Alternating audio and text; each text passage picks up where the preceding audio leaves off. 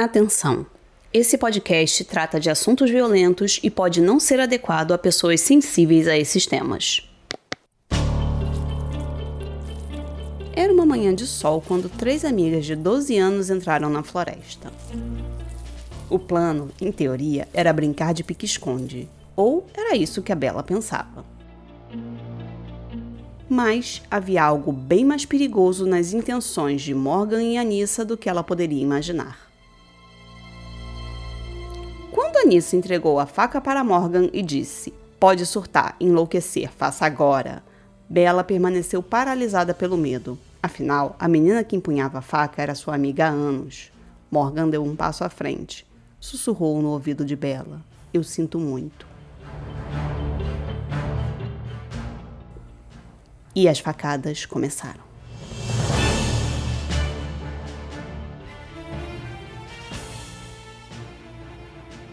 Essa é a Carruagem Sobrenatural, o podcast de histórias reais que vão alimentar seus pesadelos. Eu sou Thaís Messora e vou te conduzir nessa viagem sombria.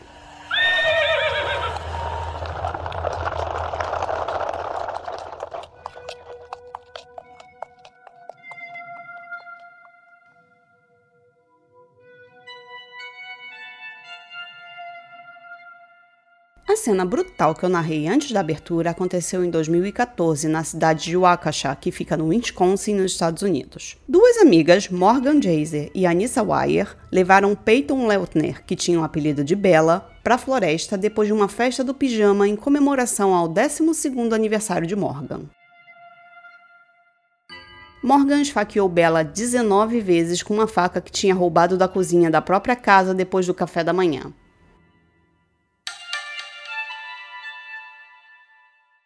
Entre os ferimentos, um passou a apenas um milímetro de uma artéria. E se tivesse acertado, ela provavelmente não teria sobrevivido. Depois do ataque, Anissa disse a Bella que ela deveria ficar deitada e evitar se mexer, porque assim ela perderia menos sangue.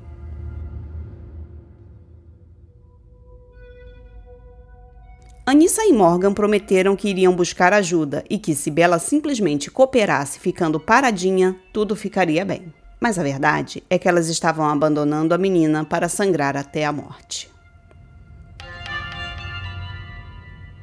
Com o plano concluído, as agressoras fugiram. E esses fatos são assustadores por si só, mas o motivo do crime acrescenta uma camada extra de terror aos atos de Anissa e Morgan. Elas acreditavam que precisavam oferecer um sacrifício humano como prova de devoção ao Slenderman.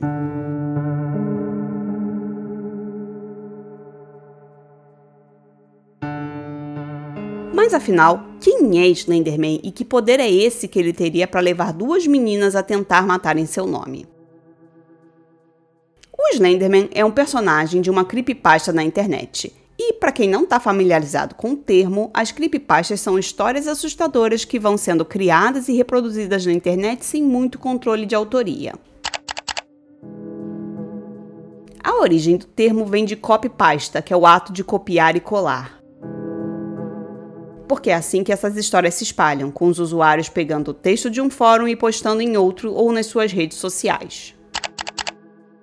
O Slenderman é tipo uma criatura mítica, um ser sobrenatural que tem a forma de um homem magro e alto que sempre usa terno preto.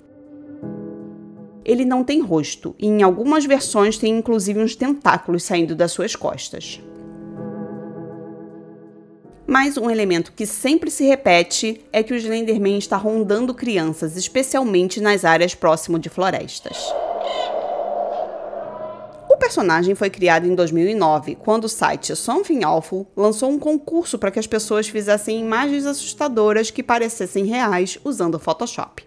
E então, o usuário Victor Surge postou duas imagens do Slenderman. Em uma delas, tem umas crianças em idade de jardim de infância brincando num parquinho de escola. E o Slenderman lá no fundo, como se estivesse observando elas. A outra imagem mostra um grupo de crianças já bem maiores, entre uns 12 e 15 anos mais ou menos. E nessa imagem parece que eles estão meio apressados, meio que como fugindo de alguma coisa. E claro, o Slenderman está lá no fundo.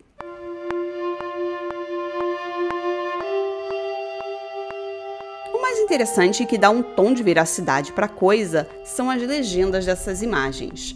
Na imagem dos adolescentes fugindo tem a seguinte legenda: Não queríamos ir, não queríamos matá-los, mas seu silêncio persistente e seus braços estendidos nos horrorizavam ao mesmo tempo que nos confortavam. Foto de 1983, fotógrafo desconhecido, presumidamente morto. E na imagem das crianças do parquinho vem com o texto: uma das fotografias recuperadas do incêndio da biblioteca da cidade de Starling. Notável por ter sido tirada no dia em que 14 crianças desapareceram e pelo que ficou conhecido como o Slenderman. As autoridades atribuem as deformidades dessa figura a defeitos do filme. Incêndio na biblioteca aconteceu uma semana depois, Fotografia confiscada como evidência. 1986. Fotógrafa Mary Thomas, desaparecida desde 13 de junho de 1986. Eu coloquei lá no Instagram da carruagem essas imagens originais para vocês verem como parece mesmo uma foto real. Vale a pena dar uma olhadinha. Bom, criado o personagem, de alguma forma ele caiu no gosto das pessoas e começaram a surgir diversas histórias na internet a respeito dele. O que era apenas um personagem foi criando ramificações conforme as pessoas foram inventando novas histórias. Crianças faziam vídeos no YouTube como se tivessem avistado ele. Também foram surgindo outras imagens do Slenderman em que ele aparece em diversas épocas e em cantos diferentes do mundo. Inclusive, algumas versões associam o surgimento do Slenderman com bullying, dizendo que ele era um menino que sofria maus tratos na escola. E quando Anissa e Morgan se conheceram em 2013, esse aspecto do Slenderman de ser um excluído provavelmente foi mais um elemento de identificação das meninas com ele, já que as duas eram socialmente isoladas.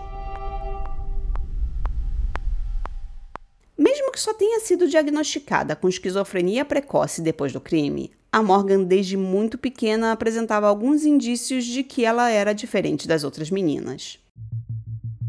Desde os três anos de idade, ela via, sentia e ouvia coisas que não existiam. Desde fantasmas a cores que escorriam como tinta nas paredes. Um dia, ela acordou os pais no meio da noite dizendo que o quarto dela estava assombrado. Claro que os pais não levaram a sério. Eles acharam que era só imaginação de criança e mandaram Morgan voltar a dormir. Algum tempo depois, ela começou a ver a figura de um homem que a perseguia. Ele aparecia atrás dela no espelho do banheiro e era uma forma escura, meio indistinta, como se fosse uma sombra que tinha buracos no lugar de olhos. Essa criatura desaparecia quando ela acendia a luz. Ela também ouvia vozes e conversava com elas. Entre essas vozes tinha a Meg, que era como uma amiga imaginária com quem ela conversava frequentemente. A Morgan tinha uma única amiga na vida real, a Peyton, que foi apelidada de Bella porque já tinha outra menina chamada Peyton na turma da escola. E elas eram bem diferentes. Enquanto a Morgan era uma menina reclusa e que passava muito tempo sozinha, a Bella era sociável e era considerada uma menina muito doce. Na escola, a Morgan era considerada uma menina esquisita e quase todos os outros alunos a tratavam mal e faziam piadinhas a respeito dela. As maravilhas de ser criança, né? Vocês sabem.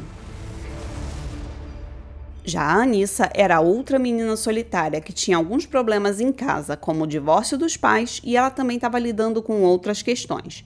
Por quê? O pai dela tinha dois filhos adolescentes do primeiro casamento, e a mãe desses meio-irmãos dela estava morrendo de mielofibrose, que é um tipo de câncer no sangue pouco comum. Então, meio que havia tanta dor envolvida naquela família que ela sentia como se seus problemas de solidão e bullying fossem pequenos demais diante de tudo que eles estavam passando. Quando ela mudou de escola em 2013, continuou sendo a menina com quem ninguém fala. Inclusive, no documentário da HBO Cuidado com o Slenderman, que eu recomendo muito que vocês assistam se puderem, um antigo professor da Anissa fala que, além da solidão, ela tinha às vezes umas crises de choro na frente de todo mundo, o que já mostra como estava o emocional dela, né? No outono de 2013, ela conheceu a Morgan no ponto de ônibus. As duas moravam no mesmo condomínio e a partir de então nunca mais se desgrudaram. Elas gostavam das mesmas coisas, como histórias de terror e de lendas. As duas conversavam por horas e sentiam mesmo que finalmente tinham encontrado alguém que as entendia. Era como se as duas compartilhassem um universo só delas. A Anissa e a Bella não se deram muito bem, mas as duas se toleravam para manter a amizade da Morgan. A Bella achava a Anissa um pouco rude e com umas brincadeiras meio brutas. Algum tempo depois, Anissa mostrou para Morgan a creepypasta dos Slenderman, e esse foi o começo do interesse obsessivo que as duas desenvolveram pelo personagem.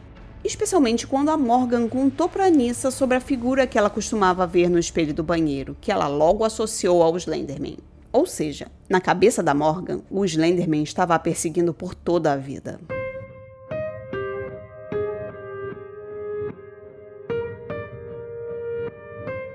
Acontece que em muitas histórias criadas sobre o Slenderman, ele ameaça a família das crianças que escolhe, e a única forma de escapar seria matando uma pessoa em nome dele para que você pudesse se tornar um representante do Slenderman e ir morar na mansão dele. Juntando essa informação ao fato de que a Morgan via essa figura sombria há anos e ainda a esquizofrenia, dá para entender como ela acabou achando que precisava fazer um sacrifício para salvar sua família. Falando um pouco mais sobre a doença da Morgan, o pai dela já tinha sido diagnosticado há muito tempo com esquizofrenia, e os pais sabiam que havia a possibilidade da menina desenvolver a doença. Mas o caso é que, segundo os especialistas, é muito raro que a esquizofrenia se manifeste numa idade tão baixa. Então, meio que eles não tinham como saber o que estava acontecendo. E é claro que depois do crime, os pais ficaram olhando para o passado em busca de sinais da doença que eles podiam ter detectado muito antes. Segundo a mãe dela, a Morgan sempre foi meio diferente das outras meninas e não parecia dar muita bola para o que os outros falavam. Mas a mãe não viu nada de anormal nisso. Ela achou que era apenas a personalidade da filha dela. No documentário que fala sobre o caso, mostra esses questionamentos da mãe, mas também fica muito claro o carinho imenso com que ela fala da Morgan. É realmente muito triste que as coisas tenham ido por esse rumo.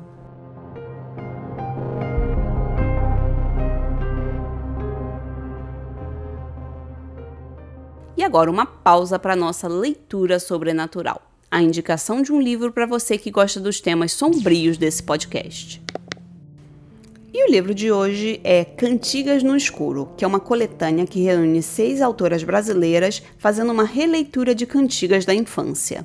Ambientada nos tempos atuais, as origens sombrias e fantásticas dos contos de fada são relembradas em contos recheados com figuras que ambientam o imaginário popular. Entre plantações de batatas, fantasmas esquecidos, corpos secos e um anjo solitário, descubra um novo mundo que vai além da ciranda cirandinha. Não dá para perder essa leitura e, como sempre, né? Lembrando que comprando no link da descrição desse podcast você nos ajuda a crescer e não paga nada mais por isso. Calma, calma, já vou. Gente, os cavalos estão ansiosos, vamos ter que voltar para nossa viagem.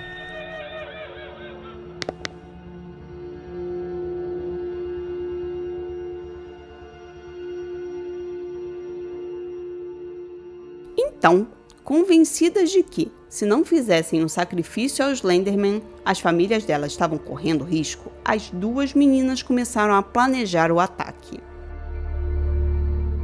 Elas decidiram que ia acontecer na festa do pijama de comemoração do aniversário de 12 anos da Morgan. E o dia foi super normal. As três meninas foram à pista de patinação, comeram pizza e dormiram no quarto da Morgan. A intenção era matar a Bella durante a noite, porque a Anissa tinha lido que era mais fácil matar alguém quando essa pessoa estivesse dormindo.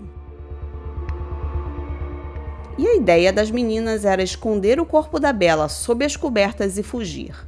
Mas a Morgan achou que era melhor dar mais um dia de vida para Bella. Na manhã seguinte, elas tomaram café da manhã e perguntaram à mãe da Morgan se podiam brincar no parque que havia perto da casa. E é claro que a mãe não fazia a mínima ideia do que estava para acontecer, então ela deixou. A Morgan disse para a mãe: Eu te amo antes de sair de casa e a abraçou. E aquela foi a última vez que a mãe teve contato físico com ela pelos próximos cinco meses. Naquele momento, a Morgan já estava pronta para matar a amiga e ir morar na mansão dos Slenderman. A Anissa também estava preparada para nunca mais ver a família tanto que ela deixou o celular em casa com a seguinte mensagem no bloco de notas: Quero que todos os meus pertences fiquem com meus pais. Meu desejo final para os que se importam é que não lamentem a minha ausência, mas lembrem-se de mim por quem eu era. Eu amo e estimo todos vocês e não os faria mal algum. Desejo o melhor a todos que me conhecem pessoalmente. Não sintam a minha falta. As meninas então seguiram para o parque. No caminho, a Morgan levantou o casaco que estava usando e mostrou para Anissa a faca que ela tinha roubado da cozinha de casa.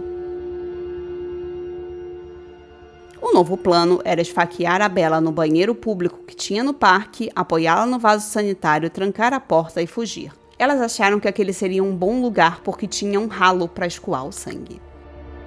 Como elas tinham a ideia de que seria mais fácil matar uma pessoa se ela estivesse inconsciente, a Anissa falou para Bela sentar no vaso sanitário e fechar os olhos para dormir.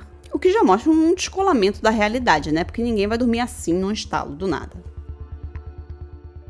Quando a Bela não cooperou, a Anissa bateu a cabeça dela na parede do banheiro para tentar fazer ela desmaiar. E claro que isso não funcionou, porque desmaiar uma pessoa não é tão fácil como aparece nos filmes, né? Daí, a Morgan e a Anissa insistiram para brincar de pique-esconde dentro da floresta, e a Bella ficou assim meio receosa, mas acabou indo porque a Morgan disse que ela poderia escolher a próxima brincadeira. Dentro da floresta, a Morgan entregou a faca para Anissa e disse que não iria conseguir fazer aquilo. E que a Anissa devia fazer porque ela já conhecia os pontos fracos onde seria mais fácil para atacar uma pessoa. A Anissa devolveu a faca para Morgan e insistiu que ela deveria fazer. E disse: Pode surtar, enlouquecer, faça agora. Morgan sussurrou no ouvido de sua melhor amiga: Eu sinto muito. E então ela atacou.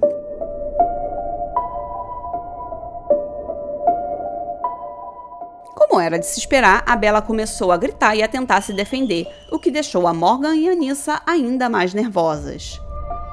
Após as facadas, a Bela gritou para Morgan: Por que você fez isso? Eu confiei em você. Eu te odeio, eu te odeio. E a Anissa orientou a Bela que ela ficasse deitada e sem se mexer para que ela perdesse menos sangue. Ela prometeu que as duas iriam buscar ajudas. E assim, Morgan e Anissa se foram. Elas tinham uma longa caminhada pela frente até a mansão dos Slenderman. Por sorte, a Bella não ficou esperando por uma ajuda que nunca chegaria. Então, com muito esforço, ela se arrastou para fora da floresta. Um ciclista que estava passando por ali a encontrou e ligou para o 911 eu fico abismada com o tamanho da força dessa menina tão nova e com o desejo que ela tinha de viver, porque ela conseguiu fazer o necessário para se salvar, apesar de toda a dor que estava sentindo. E antes de ser levada para a sala de cirurgia, a Bella ainda conseguiu contar para a polícia quem tinha feito aquilo com ela. As autoridades começaram então em uma caça às meninas.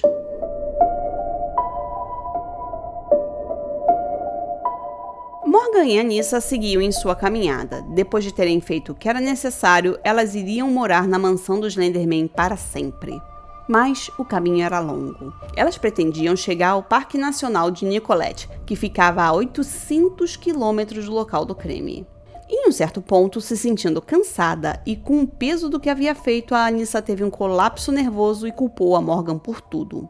A Morgan então começou a orar. Slender, se você está ouvindo, por favor, nos ajude. Elas esperaram por uma resposta, por um sinal de que tudo ficaria bem. Mas, como Anissa disse mais tarde à polícia, ele não fez nada. Nada aconteceu. Cerca de cinco horas depois, Anissa e Morgan foram encontradas por policiais a 8 quilômetros do local do crime, em um acostamento da rodovia interestadual. Elas foram levadas para a delegacia e interrogadas separadamente sem a presença dos pais. Isso foi possível porque, segundo as leis do Wisconsin, a partir de 10 anos, a pessoa já é considerada apta a ser julgada como adulto em caso de tentativa de homicídio.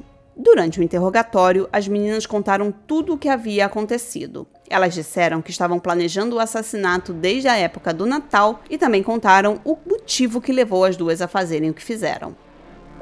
Elas disseram que não tinham outra saída, que se não fizessem o sacrifício que o Slenderman exigia, a família das duas estava em risco.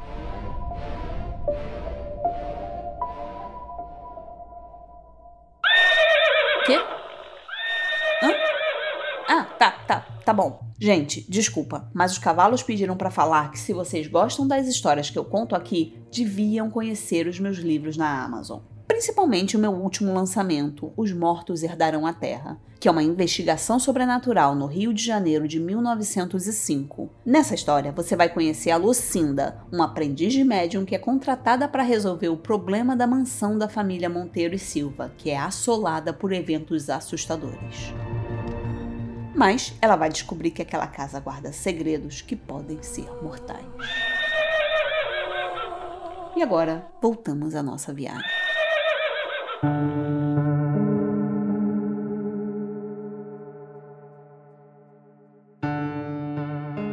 Nas filmagens dos interrogatórios, a gente vê a Morgan contando tudo o que aconteceu sem chorar ou parecer assustada enquanto a Anissa já chora e expressa arrependimento pelo que fez, como se tivesse finalmente percebido que aquilo que elas planejaram por quase seis meses era muito errado. Nessa hora a gente precisa evitar as respostas fáceis, né? Porque a falta de uma reação emocional por parte da Morgan parece pra gente que é leigo como um sinal de psicopatia. O que acontece nesse caso é que ela estava passando por um episódio psicótico causado pela esquizofrenia precoce não diagnosticada. O que eu quero dizer é que, por mais que as ações das meninas tenham sido terríveis e que as marcas na vida das três famílias vão durar para sempre, é importante a gente tentar não demonizar tanto elas e tentar olhar um pouco para os outros elementos que contribuíram para que essa tragédia acontecesse. Bom, depois da prisão, as duas foram mandadas para o centro de detenção juvenil, que não possui janelas e proíbe o contato físico entre os detentos e seus visitantes.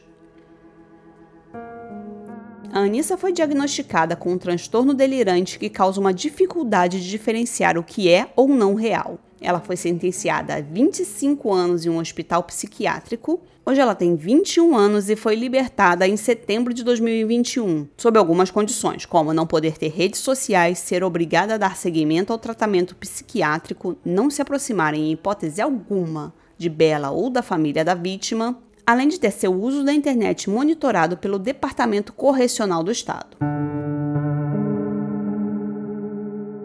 A Morgan recebeu o diagnóstico de esquizofrenia de início precoce e levou um ano e meio até que ela começasse a receber o tratamento adequado quando foi transferida para o hospital. Ela foi sentenciada a permanecer em reclusão no hospital psiquiátrico por tempo indeterminado. Mas depois, em 2018, essa pena foi reduzida para 40 anos, que é a pena máxima para esses casos. Ela permanece no Instituto de Saúde Mental. Olha, gente, eu nem sei como terminar esse episódio porque é simplesmente terrível da gente pensar que algo tão violento possa ter acontecido com três meninas tão novas. E é complicado também porque esse tipo de caso pode acabar deixando um estigma né, nas pessoas que sofrem com esquizofrenia, criando um preconceito maior do que a gente já sabe que as pessoas com doenças mentais sofrem.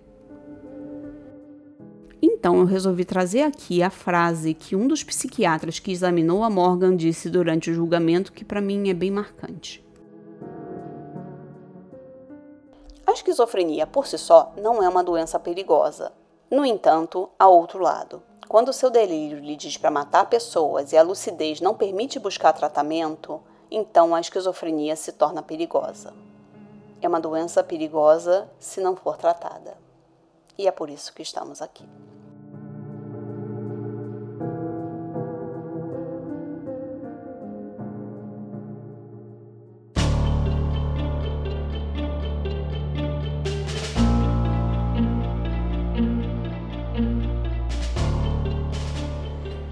E assim termina a nossa viagem de hoje.